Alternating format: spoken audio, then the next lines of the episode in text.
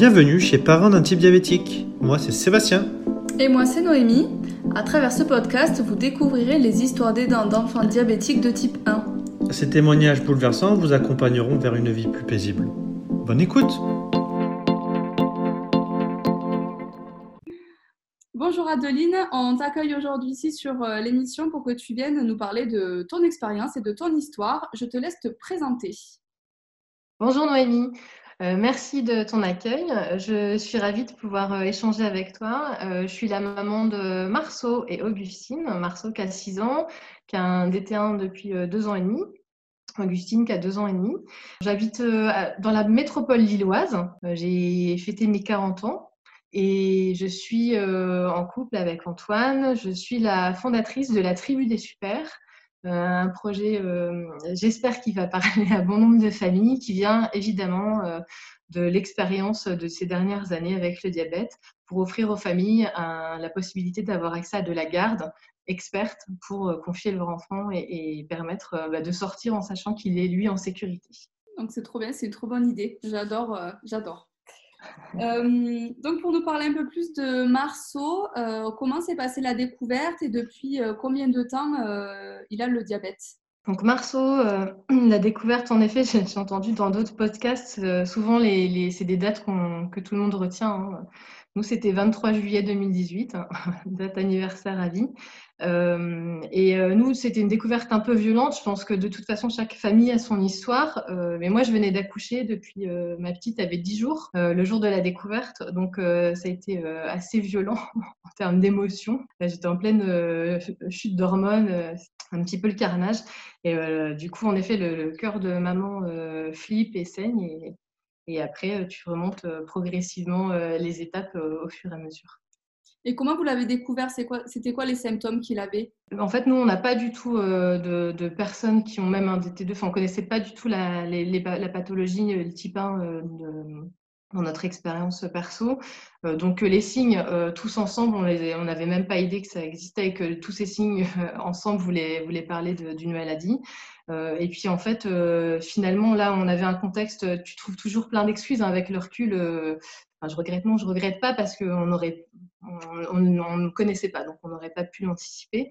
Euh, je pense que ça s'est fait de manière assez rapide, euh, mais, euh, en effet, on était en, plein mois de juillet, donc il buvait des litres. Mais ça fait deux ans qu'on a des étés de fou, et même à Lille, vraiment, moi-même, on buvait tous des litres. Donc, si tu veux, ça ne nous a pas choqué.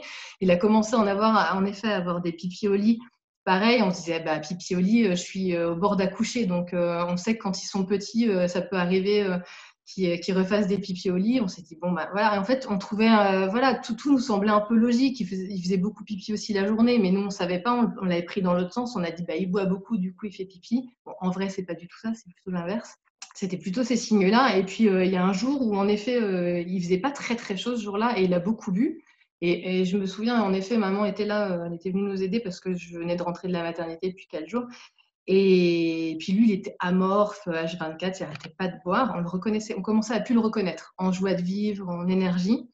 Il se prenait son petit déj, allait se recoucher. On se disait, qu'est-ce qui lui arrive? Maman, elle était là pour le gérer parce que j'avais peur que ça soit trop compliqué avec la, puce. Et puis en fait, bah, elle le gérait pas parce qu'il dormait. Et du coup, il boit. Et puis en fait, mon homme qui a ce réflexe euh, qu'il faut jamais faire, mais à taper enfant qui boit beaucoup sur Google. Et là, c'est une des seules fois de ma vie, je pense, où je pourrais dire merci Google, qui nous a dit diabète. Là, tu dis non, ah non, n'importe quoi. On a passé un coup de fil au médecin et le lendemain matin, on est allé chez le médecin qui euh, a prescrit une prise de sang. Je, finalement, avec le recul, je regrette qu'on n'ait pas direct fait un dextro, qu'on n'ait pas pris les choses plus rapidement encore, parce qu'en fait, quand ils sont petits, ça se dégrade très vite. Euh, et, du coup, on a fait la prise de sang le lundi matin, à jeun évidemment. Et euh, moi, c'est la laborantine. Il y a quelqu'un qui m'a appelé à 10h30 hors process pour me dire bah, votre petit a un diabète, vite, c'est urgent, on n'arrive pas à joindre votre médecin. je me souviens, j'avais encore ma petite au sein qui pleurait dans les bras. je revois très bien ce moment. Et là, ta vie bascule.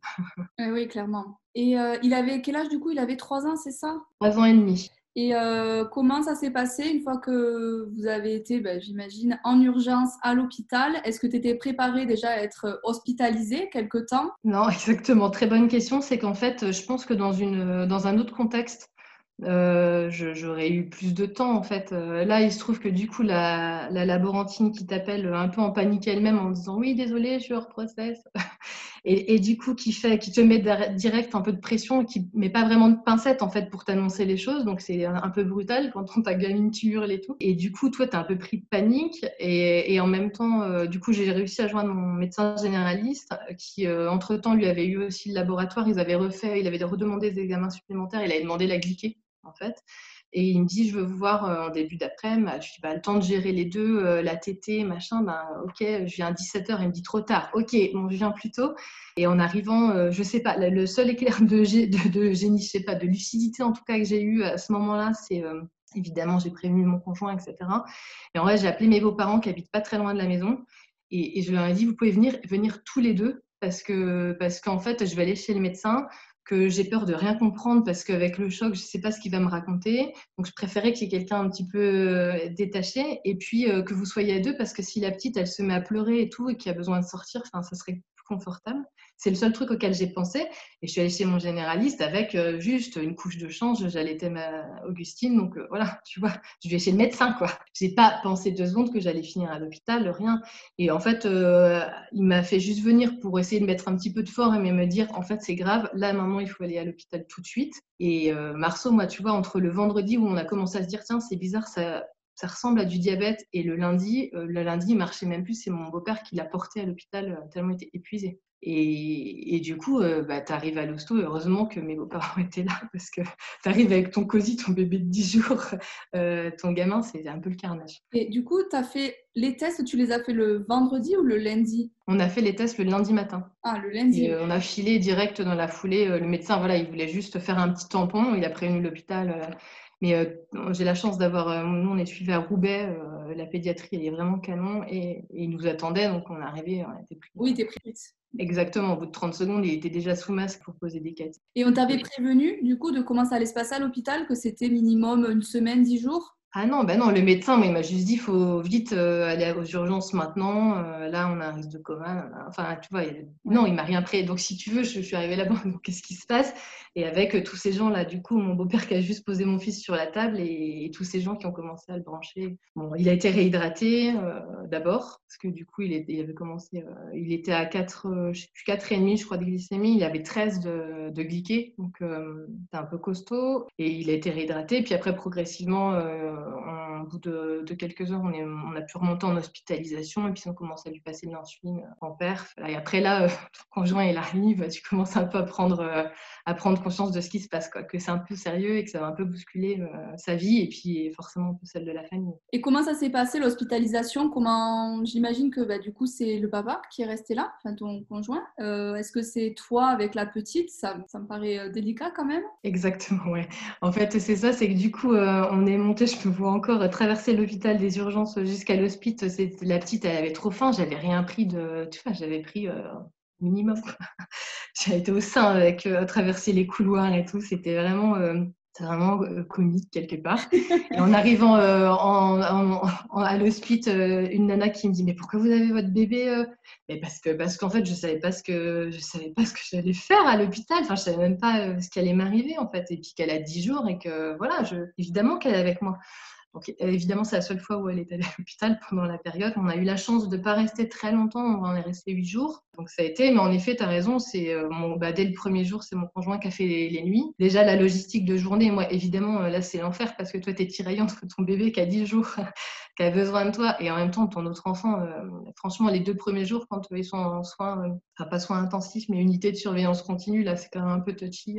toi, tu vraiment pas très bien. Donc, tu as envie d'être là-bas, mais en même temps, tu as ton bébé qui a besoin de toi aussi. Donc, c'est c'est assez schizophrénique, c'est difficile. Donc, je l'ai confié du coup très vite à ma belle-mère, à, sa marraine, euh, qui venait faire des relais. Et du coup, je faisais des allers-retours. Comme je suis à 10, 10, minutes à peu près de l'hôpital, 10-15 minutes de l'hôpital, je faisais des allers-retours en fait dans la journée, euh, trois fois par jour, tu vois, pour euh, bah, du coup revenir faire une tétée, retourner voir mon fils.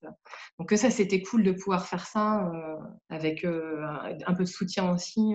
Mon papa, ils sont pas dans la région, mais mon papa est venu bah, dès, le, dès, le, dès le lendemain, dès le mardi matin à 9h. Il a pris la route hyper tôt, il était là aussi pour venir nous aider à faire un rendez-vous. Et nous, en plus, dans l'histoire, après, j'en ai fini avec le côté, côté tristoun de la découverte. Mais en plus, ma grand-mère est décédée le jour, le lendemain de son hospitalisation. Donc, on est arrivé avec un package qui fait aussi que je, pense qu'on a tissé des liens parfois avec le personnel euh, sur cette semaine d'hospitalisation. C'était vraiment, euh, vraiment canon parce qu'en fait, euh, ça a ramené, comment dire, en fait, on t'apprend plein de trucs. Cette période de TP, elle est, elle est quand même technique. C'est pas drôle, c'est pas.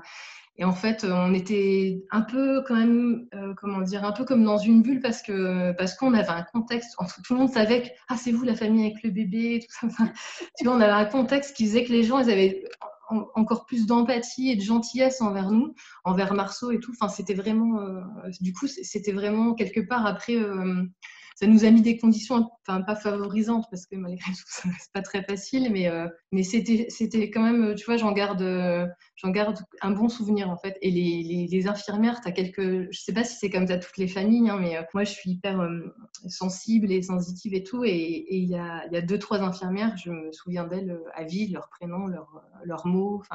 Et quand je retourne dans le service d'hospice, si je les vois, mon cœur il fait boum boum. C'est vraiment fort. Je trouve que tu crées des, des, des, liens qui sont forts sur cette période. Oui, ben forcément puisque c'est vraiment le repère en fait. Euh, de toute façon, elles sont obligées d'être là pour euh, nous aider, pour nous apprendre. Euh, voilà, hein. c'est comme si on était à l'école, hein. on est obligé d'apprendre, nous, parents, à tout calculer, tout gérer, à, replonger dans les maths pour ceux qui sont pas trop matheux. on n'a pas trop le choix. Mais carrément, la punition. Moi, j'ai été littéraire et tout, enfin, les maths au secours, et je, te jure que c'est très vite. Je me suis dit, au début, nous, on calculait pas les glucides. Mais après, quand on a commencé à calculer Lucie, je me suis dit, mais c'est pas vrai, je, je, suis punie en fait. Pourquoi je dois passer ma journée à faire des, produits en croix et des calculs de tête? Parce qu'en même temps, au bout d'un moment, il faut aller vite. Au secours. Bon, après, du coup, bah, ça me fait progresser. Et euh, comment lui, il a vécu la chose? Est-ce qu'il s'est euh, rendu compte euh, de tout ce qui se passait ou pas? Ouais, Marceau, c'était aussi un peu violent. J'ai des images qui me restent aussi sur la phase de découverte, comme du coup, tout le monde était assez speed autour de lui. Lui, il se débattait beaucoup. Enfin, c'était assez difficile. La première journée, elle a été hyper difficile. Après, il était fatigué, donc une fois qu'on l'a remonté en chambre, il était vraiment plutôt ouais, endormi. On a eu des petits problèmes de réglage de dose. J'ai jamais trop compris ce qui était passé, mais le lendemain matin, moi, quand je suis arrivée, il avait les paupières toutes gonflées et tout. Je pense qu'il y avait un truc qu'ils avaient un peu trop dosé. Ils ont réussi à le rééquilibrer dans la journée, mais le matin, quand je suis arrivée, je te jure, je me dis, oh, putain, mais qu'est-ce qui m'est arrivé? C'était bizarre. Et là, il était encore, franchement, cette vraie première journée entière, il était encore raplapla en fait comprenait pas trop ce qui se passait. Et euh, après, il a commencé à, reprendre des forces. Il a eu une petite période un peu de lutte quand même, Marceau, avec euh, les, piqûres. Parce qu'en fait, je pense que euh, on ne nous a pas proposé la pompe. Pourtant, en tout cas sur l'hôpital de Roubaix, les équipes de diabétopédiatrique, elles, elles, proposent les pompes sur les, petits. je pense que en fait, je, me souviens de ce, premier midi de d'explications un petit peu littérales du diabéto qui nous racontait euh, ce qu'on était en train de, vivre et ce qui se passait dans le corps de Marceau. Et quand il a abordé, euh, je me souviens très bien, quand il a parlé du mot pompe, euh, déjà j'étais en, pleurs parce qu'on venait d'apprendre pour ma grand-mère et tout. Mais du coup, il a parlé de pompe, je me suis mise à pleurer. Je pense qu'il s'est dit, ils sont pas prêts. Euh, on va y aller step by step parce qu'en fait, après, tu as le dispositif aussi qu'il faut savoir gérer, euh, même toi en tant que parent, euh, l'acceptation, la visibilité et tout. Et je pense qu'il a eu raison parce qu'en fait, on a démarré du coup aux, injections et Marceau, il était un peu en guerre au début avec les injections. Mais après, les gamins, ils sont tellement pleins de force, c'est fou parce qu'au bout de quelques jours, moi, je ne pouvais pas le, même faire des dextros. franchement, les premiers jours, je n'y arrivais pas. C'était au-dessus de mes forces. Et au bout de quelques jours, c'est lui qui m'a dit euh, Mais maman, c'est à ton tour de faire les piqûres, fais les piqûres. Et un derrière Madame, si vous ne faites pas, il ne sortira pas. Hein. Et vous voyez, il vous le demande. Ah oui, putain, la, première piqûre. Là, puis je te jure, franchement, je pense qu'avec le recul, certainement, je n'aurais peut-être pas vécu pareil. Enfin, avec le recul, pas là, mais un autre contexte. Mais avec ces, hormones et tout. Mais je me disais, mais je ne peux pas piquer mon enfant. Bon, voilà, après, tu te fais à tout et puis euh, quand ça t'est demandé par ton enfant, euh, c'est lui qui te donne un peu une leçon. quoi. oui, oui, tu fais. tout simplement. Et du coup, il est resté sous injection pendant, euh, bah, ça fait quoi, deux ans et demi maintenant? Un an. Il a fait un an sous injection. Et donc, il avait trois ans et demi. Et en fait, c'est surtout parce que ça commençait à devenir hyper compliqué parce que lui, il était, il voulait plus qu'on fasse les piqûres. Et on a fait le démarrage, on faisait que cinq injections par jour. Une, la lente euh, le matin, une fois le matin, une fois le soir, et après c'était des, injections de rouge. Euh, trois et on ne piquait pas sur le goûter. Pour l'instant, sur la première année, avec les injections, on avait on toléré euh, une hyperglycémie au goûter pour justement éviter de, faire une injection en plus. Mais il se trouve que là, on commençait à se dire, bah, va falloir quand même que la lune de miel, elle commence à prendre fin, il va falloir qu'on fasse une sixième injection. Et Marceau était tellement, euh, bah, tellement en rejet de ça. Et si tu veux, en fait, en même temps, tu te dis en tant que parent, c'est quand même ton gamin. Il, du coup, là, il avait plus ou moins 4 ans, 4 ans et demi quand ça a commencé à être dur. Il est levé depuis euh, une minute. Tu es déjà en train de lui faire deux piqûres et il peut pas commettre comme tous les gamins devant sa tasse de chocolat chaud et tout. Enfin, c'est hyper violent. Et, à la fin, euh, avant qu'on passe sous la pompe, vraiment les quelques semaines qui précédaient, euh, parfois on passait 15 minutes à faire une piqûre. Donc, bah, dans une vie de famille avec la petite, machin, tes contraintes et tout, tu te dis, mais en fait, je peux pas passer 15 minutes à faire une piqûre 5 fois par jour. Ça, devient. Puis en fait, euh, cette, maladie, en même temps, toi, tu as, l'impression que tu le. Enfin, pas que tu le violentes, mais enfin. Et pour autant, tu es obligé de le faire. C'est ça qui est hyper compliqué dans le, geste. Parce que nous, on n'a jamais voulu euh, le forcer. En fait, à chaque fois, euh, tu vois, on prépare et tout, on est là on peut y aller, tu nous donnes le go, enfin tu vois, on fait des petits jeux. Et aujourd'hui, pour les KT, c'est pareil. Mais là, il arrive un moment quand euh, ça dure 15 minutes, c'est plus gérable. Oui, la patience, on a tous de la patience, mais à un moment donné, la patience, elle s'en va aussi. Euh, voilà, c'est compliqué de toujours négocier, euh, ça, je suis d'accord avec toi. Et puis même pour ton gosse, en fait, lui, il a juste, il voit même si l'aiguille est, pas si grosse et tout, mais bon, il a sa petite, cette petite aiguille qui est juste au-dessus de lui. C'est pareil, en fait, quand tu as la trouille, plus t'attends, plus tu te fais tu te fais une montagne et tu as peur du truc qui arrive et tout. Donc pour lui, mmh. c'était c'était pas possible. Et puis aussi le, le truc qui, me, qui commençait à nous gêner, c'est qu'il faisait beaucoup de, il commençait à marquer énormément. Il avait beaucoup de bleus. Il faisait des bleus à chaque injection quasiment. Donc euh, tu, tu le déshabillais, il est sur ses cuisses, partout, il, était, il y avait des bleus partout. Quoi. Donc on se disait non mais c'est pas possible.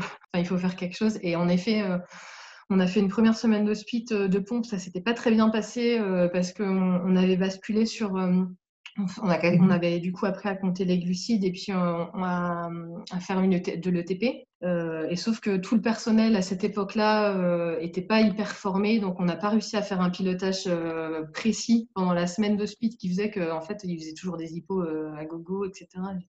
Et on s'était dit, mais c'est pas possible, la semaine prochaine, il doit retourner à l'école. Euh, si pour retourner à l'école dans ces conditions. Donc, on avait arrêté la pompe. Puis, on avait fait de des infections de caté, euh, pas, pas mal de galères techniques juste en sortant de l'hôpital.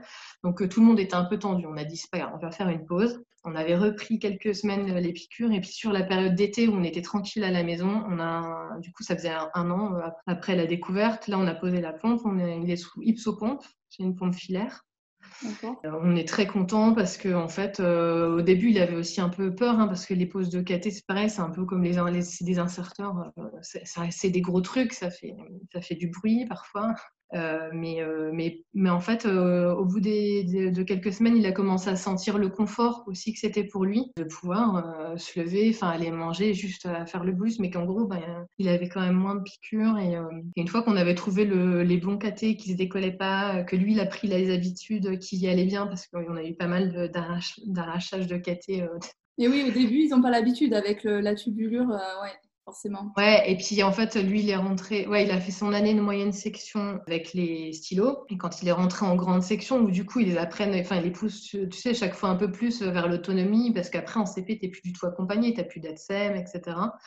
Donc, euh, en fait, ça m'arrivait tout le temps. Mais genre, il allait aux toilettes, etc. Puis avec les petits copains et tout, bah, une fois sur deux, bim, hop, il a arraché le caté euh, en retirant son pantalon. Un nombre de fois où je suis courir à l'école pour aller remettre un caté. Et du coup, comment ça s'est passé pour, euh, pour l'école, ben, la moyenne section euh, Qui faisait les injections? Comment vous gériez euh, la chose?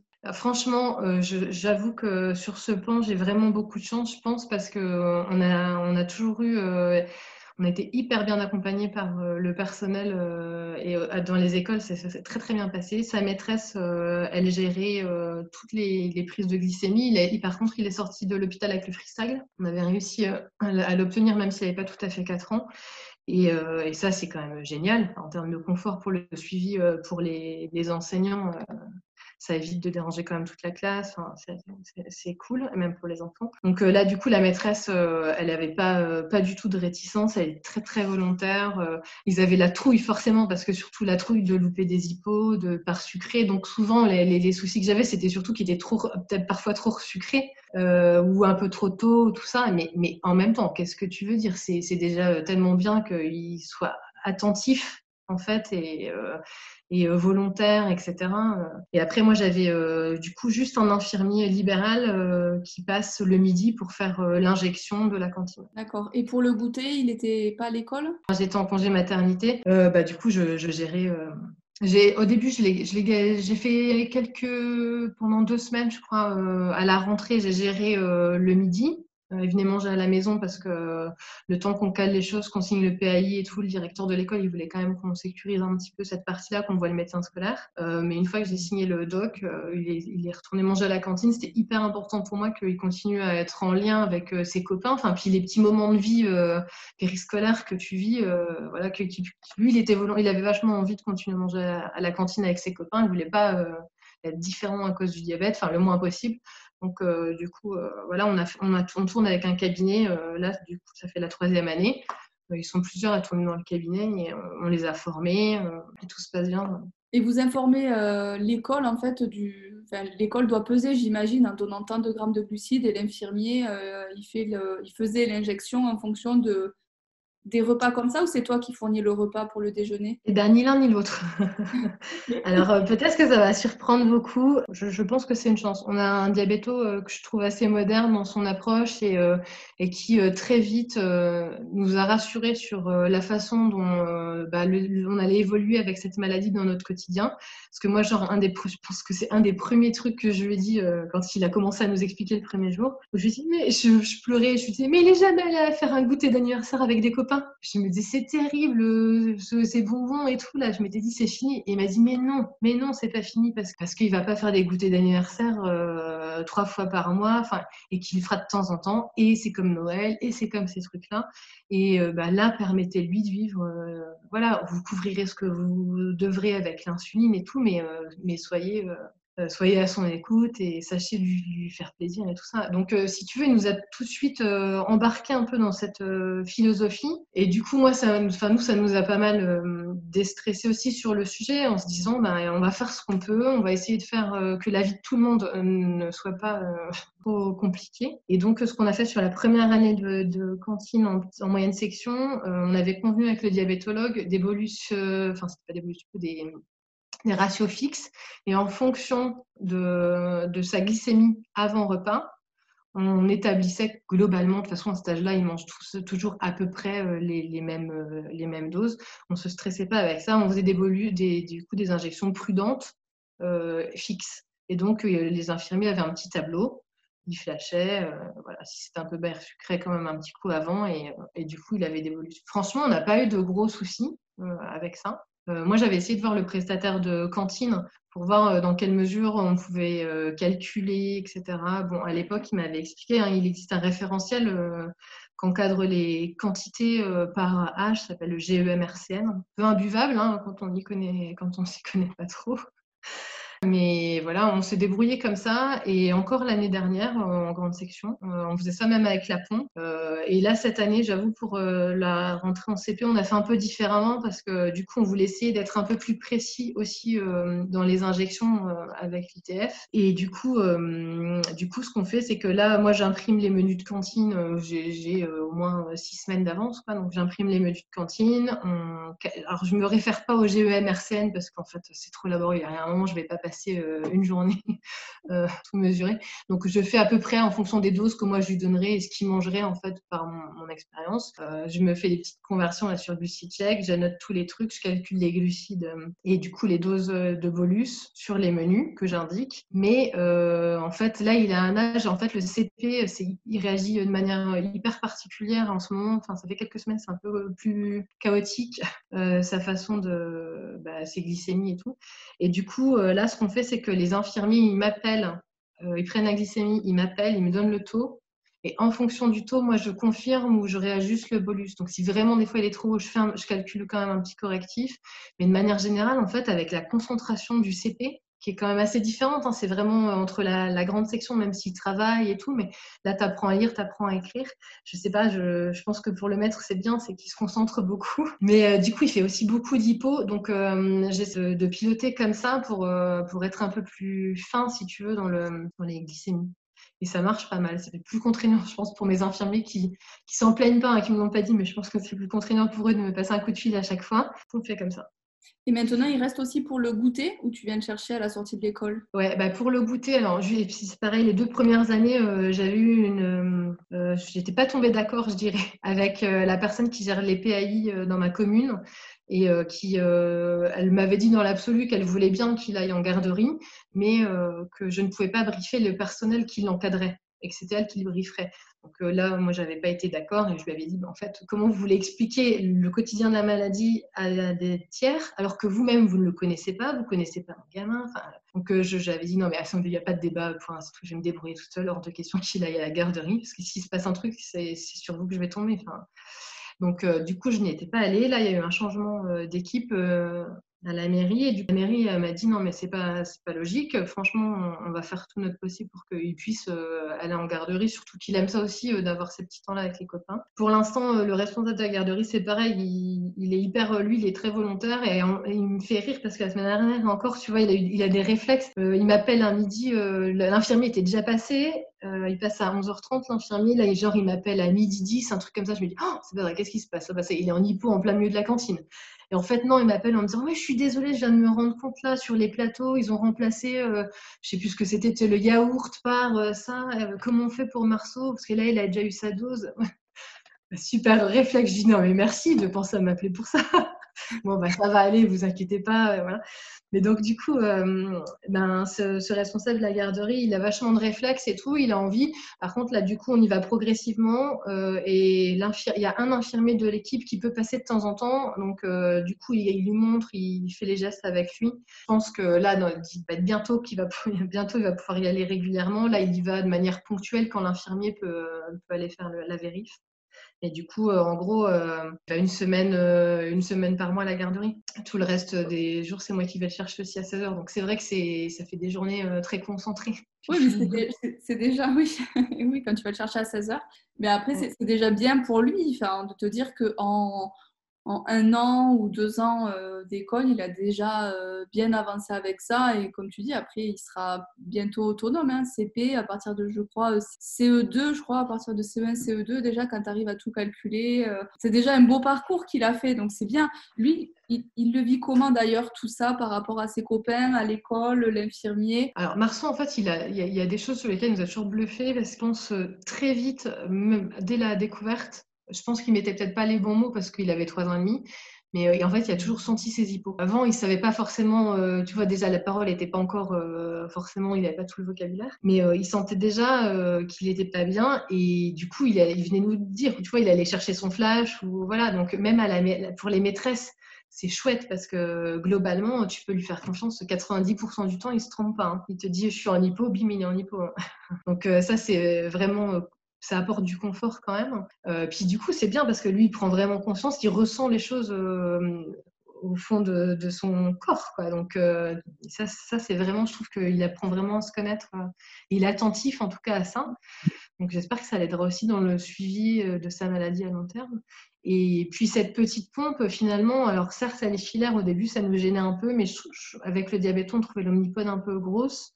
Euh, et cicatrise pas très bien. Donc, euh, je, voulais essayer d'avoir des petits catés un truc qui marque un peu moins pour qu'il ait le temps de bien cicatriser entre les, changements. Euh, donc on s'est fait à cette petite pompe filaire qui est hyper fonctionnelle en fait et qui du coup bah, c'est un petit, un petit écran tactile avec des petits pictos, de fourchettes, couteaux et en fait depuis très vite nous on a pris le parti d'essayer de lui apprendre et lui transmettre un maximum. Donc c'est lui qui fait ses volus sous surveillance d'un adulte et même à la cantine le midi c'est sous surveillance des infirmiers. Euh, donc il, passe ses volus et des fois c'est lui quand il est avec papy mamie il nous fait rire parce qu'il dit euh, je fais euh, direct ou je fais en différé? Enfin tu vois il emploie des termes. Des fois les papy mamie disent tu veux dire quoi? Non bah papy mamie eux ils savent pas. Ils disent bah clique sur le premier ou le deuxième picto. Lui il est là.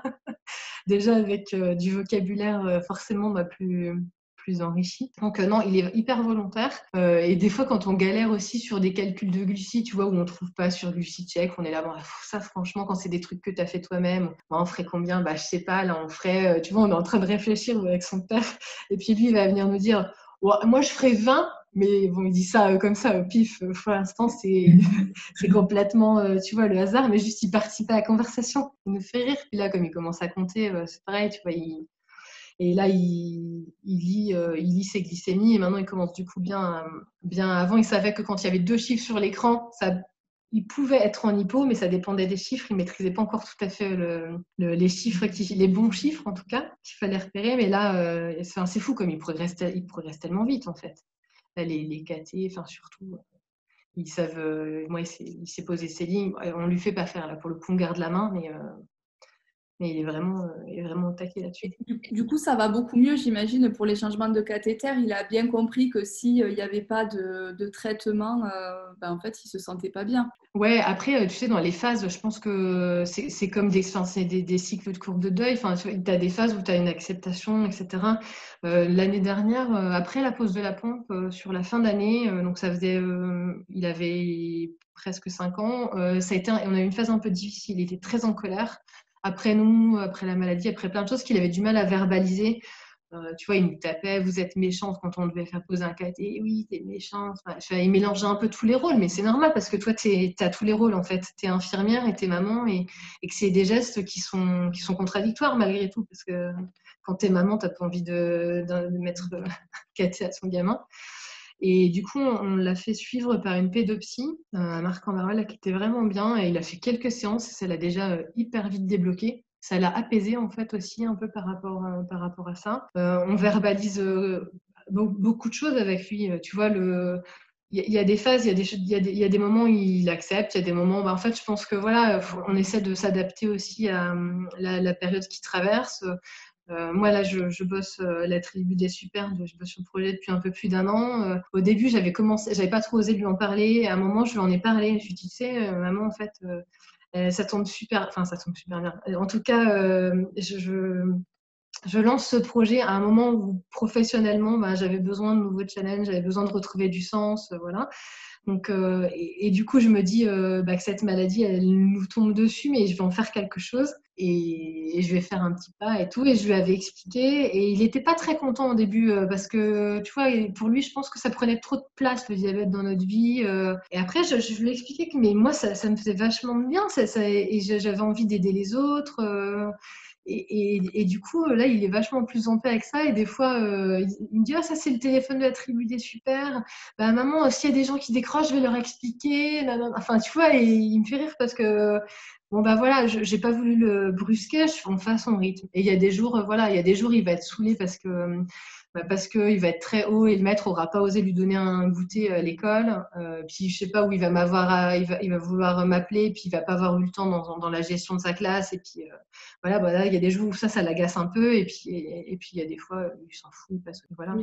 C'est devenu un rituel et une habitude. Et de toute façon, il a bien compris que bah, il n'avait pas le choix, tout simplement pour sa santé.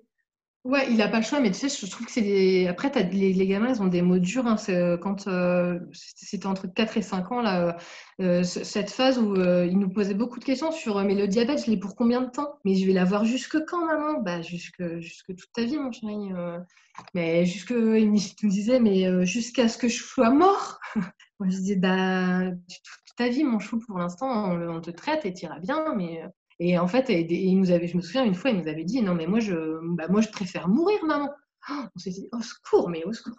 Mais en fait, il était petit, il se rendait pas compte de ce qu'il disait, il était un peu en colère, il était.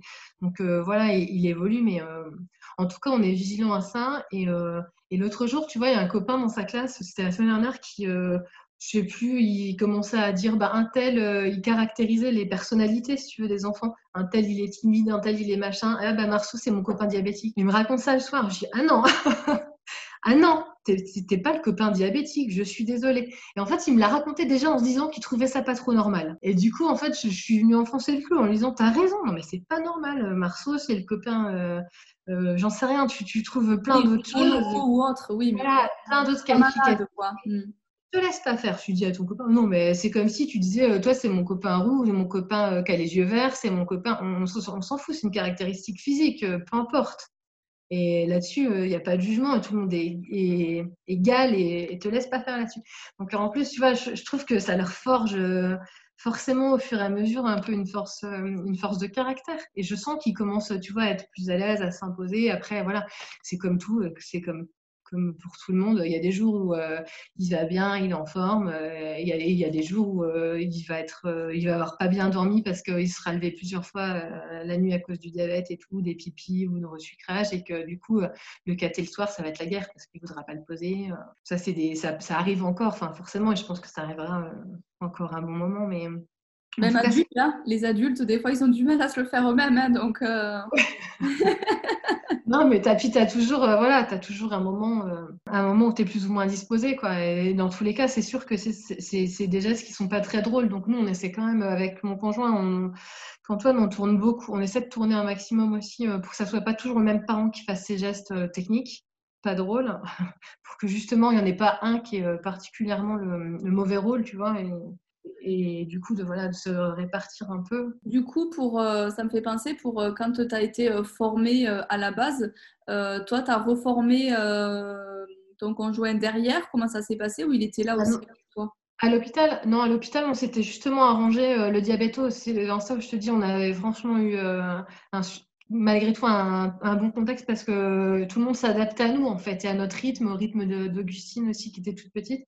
Et du coup, euh, mon conjoint il faisait les allers-retours sur l'heure du déjeuner à l'hosto et le diabéto du coup, il nous faisait les séances de TP euh, tous les jours sur l'heure du déjeuner ou alors le soir. Enfin, il attendait, euh, il attendait que mon conjoint soit là. Non, non, mais on, voulait être à deux en permanence pour vraiment. Puis tu vois toujours toujours aussi un peu ce, euh, ce même point, mais moi j'étais tellement euh, émotionnellement, j'étais tellement euh, chamboulée que j'avais j'avais tellement peur de louper des choses et de pas comprendre, de, de comprendre à l'envers et tout. Je, voulais toujours qu'on soit à deux, qu'on comprenne la même chose, qu'on avance dans, au même rythme en fait. On était opérationnels tous les deux dès le départ. Ouais tous les deux dès le départ, même si finalement, du coup, bah, moi j'étais à la maison à la sortie de l'hosto et du coup, c'est moi qui l'ai géré euh, toutes les journées. C'est moi qui ai commencé, si tu veux, avoir un peu après.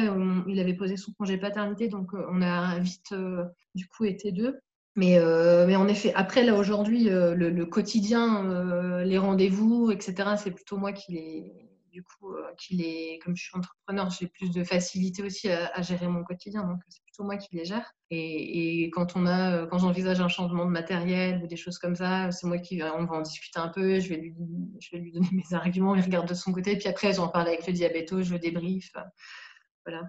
Mais rendez-vous de prestataire de pompe et tout, c'est plutôt moi qui les fais du coup. Oui, après ça c'est maintenant, on va dire quelques temps plus tard, c'est un détail. Euh, le, papa s'il n'est pas là ou même la maman si elle n'est pas là et que c'est que le papa qui gère, euh, voilà, c'est c'est un détail, la, prestataire ou la diabéto, bon, quand ça fonctionne. ça dépend parce que tu as quand même. Moi, je trouve que, tu vois, chaque rendez-vous de diabéto, je trouve toujours qu'ils sont importants parce qu'à cet âge-là, euh, ils grandissent, leurs besoins, ils changent vite. Nous, on, nous, on a, rarement, euh, on a rarement beaucoup de stabilité, euh, même si j'aime pas du tout ce terme des terrains parce que je ne sais pas si c'est un objectif, mais qui est atteignable.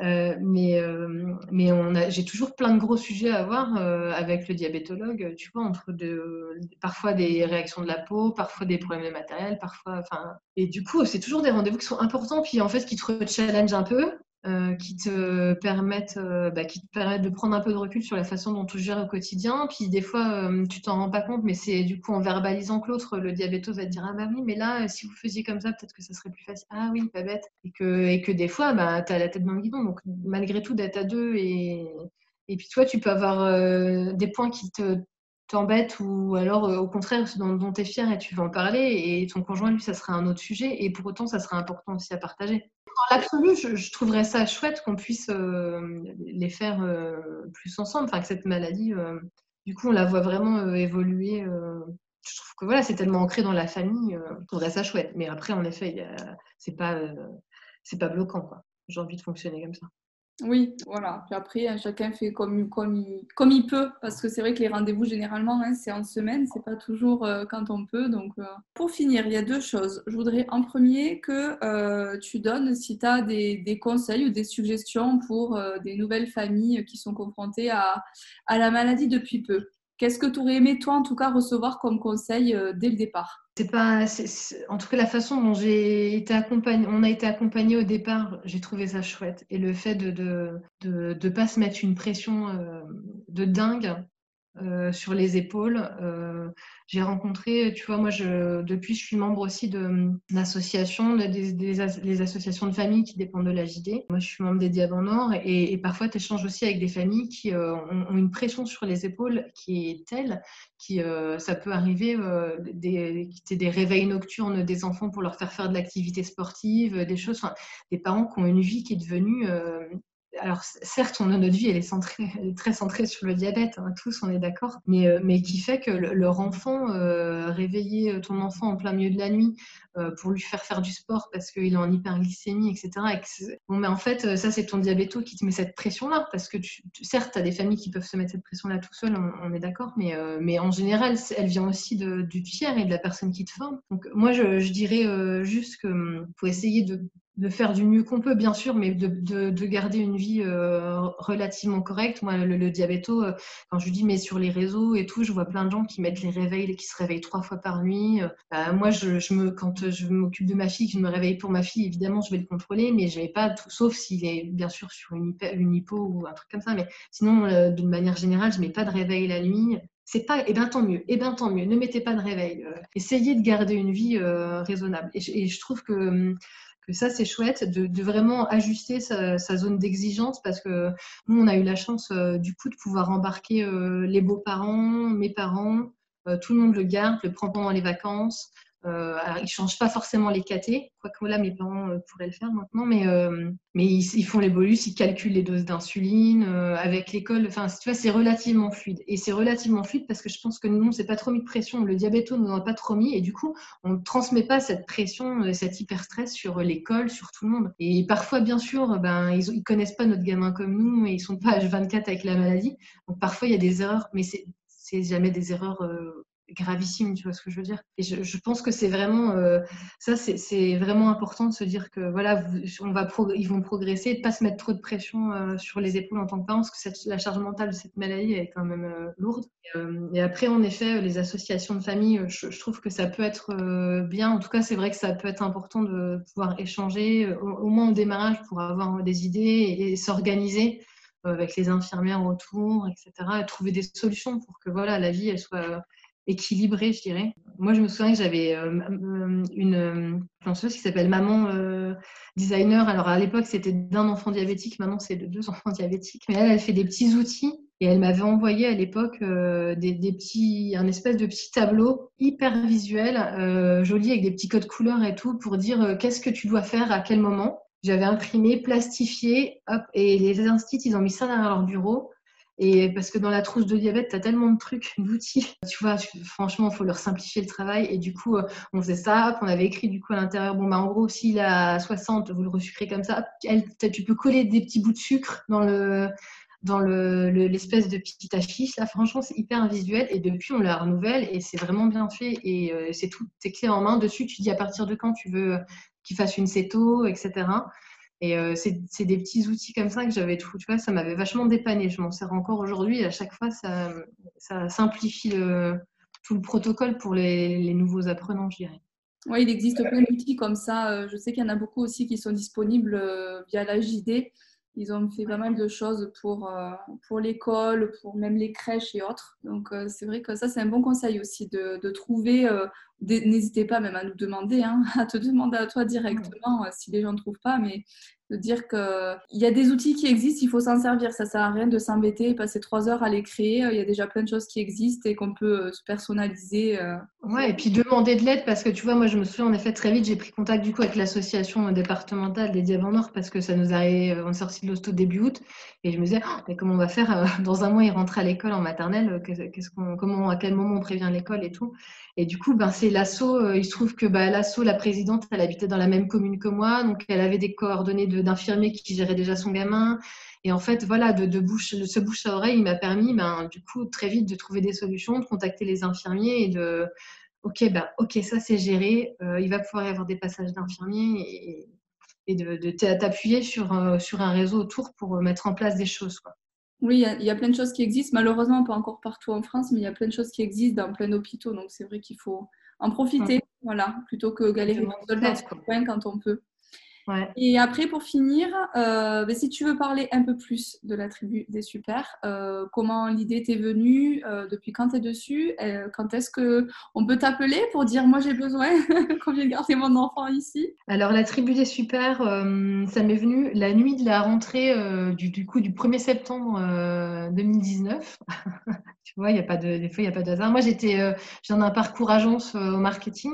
Euh, j'ai fait 12 ans là-bas et, j'étais déjà j'étais en rupture, j'avais envie de faire autre chose de ma vie et quelque chose qui avait plus de sens. Euh, j'étais en transition vers les pour faire du recrutement parce que j'en ai fait aussi pas mal euh, dans le management dans mon précédent poste et du coup je voulais vraiment me aller tu vois recruter, m'occuper des gens. Bah du coup finalement je m'occupe des gens mais d'une manière un peu différente et, j'ai réussi à créer quelque chose qui est un, mix entre le, le métier que j'allais m'apprêter à faire et puis euh, cette aventure, euh, bah, je m'en suis, en fait, ça m'est apparu comme une révélation. Mais euh, on est d'accord que dès lors qu'on a un, enfant, surtout en bas âge, qui est touché par la maladie, on est des centaines de parents à avoir pensé à ça hein, et à se dire quelles ressources j'ai quand je veux faire garder mon enfant? Parce qu'avant, euh, tu appelais la petite babysit du coin, mais en fait, aujourd'hui, tu dis, mais comment je fais En fait, la petite babysit du coin, c'est pas possible. Et moi, j'ai eu la chance d'être en congé mat et d'être en transition, j'étais en bilan de compétences, etc., euh, en pousse professionnelle, en fait, pour euh, rechercher une nouvelle aventure. Et, que du coup, je me suis dit, ben, ok, ben, c'est le moment, en fait, il faut, faut te lancer, euh, tu as une fenêtre de tir, tu vas avoir 40 ans, tu cherches un nouveau challenge, ben, et ben, c'est l'occasion parce qu'il y avait quelque chose à faire. Et du coup, le premier réflexe que j'ai eu, c'est de contacter la JD. Et quand euh, la JD, on a parlé du, projet et de, la problématique, en fait, qui est que, comment tu fais garder ton enfant quel que soit son âge, mais dès lors qu'il a besoin en tout cas d'être encadré, euh, bah, en fait, euh, évidemment qu'ils avaient régulièrement des parents qui, leur évoquaient cette difficulté et qu'aujourd'hui, c'était pas très simple à résoudre. Donc, euh, ils nous ont dit, évidemment, ils m'ont dit, ben, fonce, si tu, si tu as notre soutien, on va, t'accompagner comme on peut. Et ils m'accompagnent notamment sur, on a travaillé avec Karine Cholo, la, directrice, la, la, partie scénarisation, en tout cas présélection euh, des supersitters euh, pour bah, pouvoir derrière euh, aller bah, sourcer ces, ces super babysitters experts et puis derrière, euh, l'idée, c'est vraiment de les mettre en, relation avec des familles qui en ont besoin. L'idée, c'est que de toute façon, sur euh, la tribu des super, euh, les deux communautés puissent exprimer leurs besoins de services ou alors leurs propositions de services parce qu'ils peuvent, ils ont des disponibilités, ils peuvent aider. L'idée, pour l'instant, c'est de démarrer, c'est de démarrer avec du babysitting, des petites heures de garde, potentiellement un peu de périscolaire. Et mais à terme, l'objectif, c'est vraiment d'aller couvrir l'ensemble des gardes euh, et aussi d'adresser la petite enfance parce qu'aujourd'hui, quand euh, ton enfant il est même pas à l'école, ce qui se passe euh, souvent, c'est qu'il y a un des deux parents qui arrête de travailler parce que c'est assez rare de trouver une structure ou une assistante maternelle qui accepte d'être formée, de prendre la responsabilité dans, un cadre où elle a encore potentiellement trois autres enfants à côté. Donc, donc voilà, c'est un, un, gros projet qui qui euh, m'occupe au quotidien euh, et euh, qui me passionne. Là, j'ai des super retours. Maintenant, c'est juste que là, le contexte dans lequel on est actuellement de, crise sanitaire est pas très facile et que j'ai pas choisi la bonne année pour lancer une activité de ce type. puisque bah, pour faire appel à des babysitting, il faut pouvoir sortir. Donc c'est un petit peu plus limitant, mais pour autant les besoins ils sont là et les familles elles vont avoir d'autant plus besoin. Enfin, je, je, pense que quand on est sortis tous du premier confinement, euh, et que tu vivais H24 avec euh, la maladie, euh, là tu te disais, ben en fait, juste déjà, déjà quand ton enfant il part quelques heures à l'école, ben, ça te permet de briquer quand même un petit peu, même si tu surveilles ton téléphone, évidemment tu es toujours un peu aux aguets que ça se passe bien, mais c'était c'est quand même un break et du coup je suis sûre que les, les familles vont pouvoir vite euh, réexprimer euh, leurs envies de sortie dans quelques, dans quelques temps. Mais là, je suis déjà, euh, je, suis déjà je, collecte évidemment des familles, hein, des super parents, des super sitters, je fais des fiches. Et si toutefois il y a des gens que je peux mettre en relation parce qu'ils sont dans la même zone géographique, je le fais, s'ils ont évidemment envie. et après, l'idée évidemment, c'est progressivement ben, déployer le service et, couvrir un maximum le territoire. Et quand est-ce que tu le lances officiellement Du coup, quand est-ce qu'on peut dire, ben, ça y est, moi je t'appelle parce que je veux le faire garder euh, Admettons, il euh, n'y a rien qui se passe, euh, tout va mieux dans le meilleur des mondes d'ici quelques semaines, quelques mois? À partir de quand, en fait, on peut, on peut t'appeler? Là, en fait, si tu veux, je prends quand même, j'ai besoin de Dans le stade où j'en suis de projet, j'ai besoin de faire une vingtaine de missions concrètes pour ben, bien échanger avec les supersiters, les familles, débriefer sur leur expérience, réajuster le service s'il y a besoin, parce que là, le site qui est en ligne, c'est un site plutôt simple qui me permet d'avoir un premier contact et de présenter présenter la tribu des super, le projet. Maintenant, l'idée, c'est d'avoir, euh, d'aller chercher des fonds, d'investir pour avoir un site euh, bah, qui est plus fonctionnel, qui apporte euh, d'autres réponses aussi aux parents, qui permet une expérience plus simplifiée. Et l'objectif, c'est toujours le même, hein, c'est de gagner, faire gagner du temps aussi aux parents hein, et de se dire que que voilà, cette maladie, elle prend déjà une place de dingue. Donc, euh, si en plus euh, ils peuvent avoir facilement accès à de la garde sécurisée, ben c'est chouette. Là, il faut que je puisse mettre en œuvre une vingtaine de missions. J'ai une soixantaine de personnes qui m'ont contacté. Euh, j'ai commencé à communiquer en fin septembre sur le projet. Donc, je suis très contente. Là, je veux juste pouvoir faire un peu de concret de manière artisanale, c'est-à-dire qu'aujourd'hui, c'est moi qui fais les mises en relation, j'ai des fichiers Excel, etc. Je peux et je veux déjà faire des premières missions j'ai déjà des éléments pour euh, ben, faire les choses de manière correcte, si tu veux, et les profils que je, que je sélectionne euh, là-dessus, il n'y a pas de, il a pas de, comment dire Il n'y a pas de doute. Non, il n'y a pas de doute. En tout cas, on, a rempli tous les, on a rempli les critères. Euh, ils sont, ils sont ils connaissent la pathologie, ils vont savoir faire un dextro, ils vont savoir euh, réagir a un caté qui s'arrache. Enfin, tu vois, des choses. Ils sont opérationnels en fait. C'est ça le terme que je cherchais. Ils sont opérationnels. Donc euh, voilà, il faut, faut, amorcer la machine. et après, après les choses, de toute façon, je pourrais pas couvrir du jour au lendemain en un coup de baguette magique le territoire. Les choses, elles vont se faire progressivement. Là, je, suis aussi accompagnée. J'ai des partenaires solides hein, qui m'accompagnent. Là, évidemment, c'est mon premier partenaire, mais euh, Malakoff Humanis, le groupe de prévoyance, euh, m'accompagne depuis euh, quelques, mois. donc, ça, m'apporte aussi beaucoup de, solidité pour l'avenir du projet. Et l'objectif, c'est vraiment c'est vraiment courant 2020, ça puisse se déployer et certainement qu'on va déployer plus facilement les, grosses villes et mailler progressivement le reste du territoire. C'est un super projet j'adore. Je, suis fan. Je, trouve ça super. Donc bravo. Bravo pour ce beau projet qui va te prendre du temps, de l'énergie, mais qui, dans quelques années, euh, ça sera, ça sera trop bien pour, euh, pour toutes les familles comme, comme nous, comme toi, comme moi. Et, même après, pour venir aussi en soutien des fois de quand ils sont gardés euh, chez d'autres personnes. Tu vois, ils vont chez papy-mamie. Papy-mamie, ils veulent le souffler une après-midi. voilà, on prend quelqu'un qui va, qui va, je sais pas, les amener au parc. Ou, enfin, voilà, ça peut permettre. Il y a plein de plein de choses comme ça qui peuvent être mises en place aussi. Je trouve ça euh, super. J'ai hâte que ça sorte et j'ai hâte de pouvoir faire appel au, au service euh, du secteur. Bah, tu pourrais, tu pourrais déjà en fait. Tu, pourrais déjà. Il faut que je démarre. Donc, euh, on peut si, si tu as des envies de sortir, on peut chercher localement pour essayer de, pour essayer de trouver quelqu'un de bien rapidement. Mais en tout cas, le projet il est déjà sorti. Maintenant, en effet, il va se renforcer. Et, euh, ce, qui est, ce, qui est, surtout euh, passionnant, c'est que quand tu es entrepreneur, mais du coup, tu dois savoir de quoi je parle, mais, euh, mais tu n'as juste pas l'impression de bosser. tu, passes, des fois, tu repasses tes soirées, etc.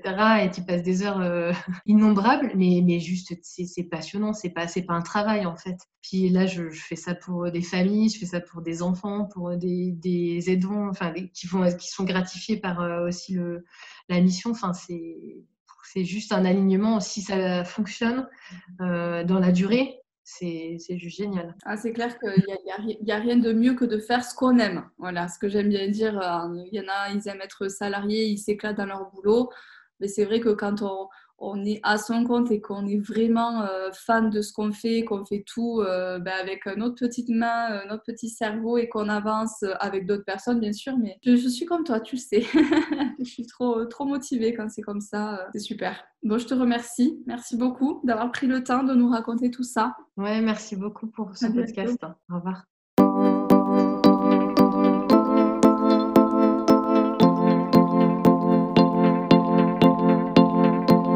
Si cet épisode vous a plu, osez en parler autour de vous et n'hésitez pas à nous contacter via mail, Facebook ou Instagram si vous souhaitez témoigner dans un prochain épisode. À bientôt!